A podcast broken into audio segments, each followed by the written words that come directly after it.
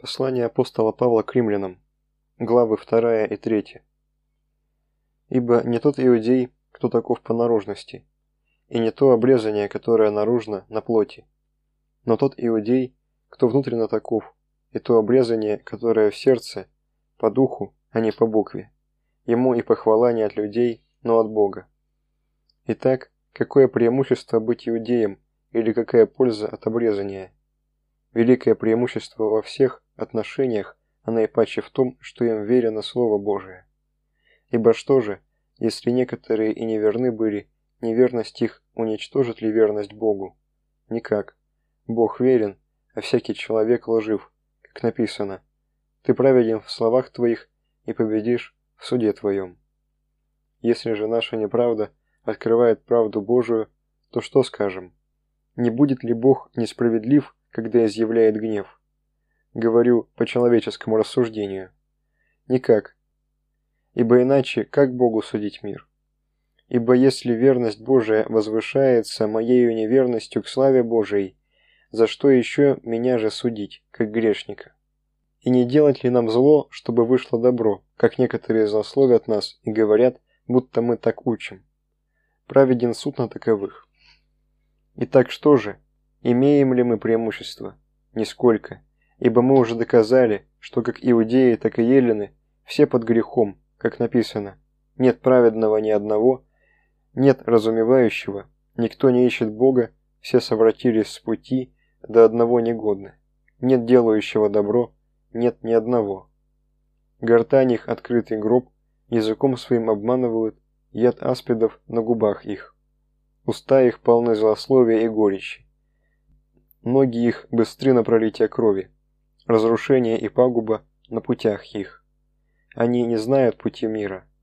Нет страха Божия перед глазами их. Евангелие от Матфея, главы 6 и 7. Итак, не заботьтесь и не говорите, что нам есть или что пить, или во что одеться. Потому что всего этого ищут язычники, и потому что Отец ваш Небесный знает, что вы имеете нужду во всем этом. Ищите же прежде Царство Божие и правды Его, и все это приложится вам. Итак, не заботьтесь о завтрашнем дне, ибо завтрашний сам будет заботиться о своем. Довольно для каждого дня своей заботы. Есть ли между вами такой человек, который, когда сын его попросит у него хлеба, подал бы ему камень, и когда попросит рыбы, подал бы ему змею? Итак, если вы, будучи злы, умеете даяния благие давать детям вашим, тем более Отец ваш Небесный даст блага просящему Него. Апостол пишет в послании к римлянам «Бог верен, а всякий человек лжив». И пророк Давид свидетельствует «Нет праведного, нет разумевающего, никто не ищет Бога, все совратились с пути, до одного негодны». И сегодня мы слышим, как приходится апостолу говорить пред лицом этой всеобщей человеческой неверности. Сынам богоизбранного народа он доказывает, что они напрасно надеются на свое избранничество и на обрезание, как на внешний знак этого избранничества, если сердца их не принадлежат Богу. Ибо не тот иудей, кто таков по наружности, и не то обрезание, которое наружно, по плоти, но тот иудей, кто внутренне таков, и то обрезание, которое в сердце, по духу, а не по букве.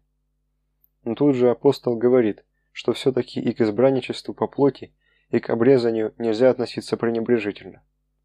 Итак, какое преимущество быть иудеем или какая польза от обрезания?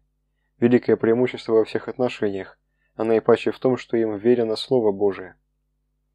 Конечно, обрезание потеряло в Новом Завете свое значение, но дело в том, что лукавый человек вообще лишь до тех пор дорожит внешними знаками, пока они являются знаками избранничества и господства. Но как только начинает чувствовать, что они становятся знаками подчиненности и ответственности, тут же уходит в другую крайность, начинает утверждать, что внешнее ничто, а важно только то, что в душе, и человек ускользает от положительной религии в чистый, безответственный идеализм. Наше лукавство бесконечно. И если даже прижат в угол, если ничего не можешь возразить против факта своей вины, то можно придумать и такой поистине сатанинский логический ход. Да, мы грешники, да во всем видна наша неправда и правда Божия. Но если так, если наша неправда открывает и подчеркивает правду Божию, то что скажем? Не будет ли Бог несправедлив, когда изъявляет гнев? Ибо если верность Божия возвышается моей неверностью к славе Божией, за что еще же меня судить, как грешника? И не делать ли нам зло, чтобы вышло добро? И открывается бесконечный путь делания зла. Бог же заведомо объявляется несправедливым, если вздумает изъявлять гнев. Некоторые так и понимали христианство и злословили христиан, будто они учат специально делать зло, чтобы вышло добро. Что же, действительно, даже величайшее зло, богоубийство, Бог присуществил, величайшее благо спасения человечества. Бог верен своему творению, даже еще не искупленным и не примиренным с Богом, не исцеленным им, Он говорит, «Не заботьтесь и не говорите, что нам есть, или что пить, или во что одеться, потому что Отец ваш Небесный знает, что вы имеете нужду во всем этом.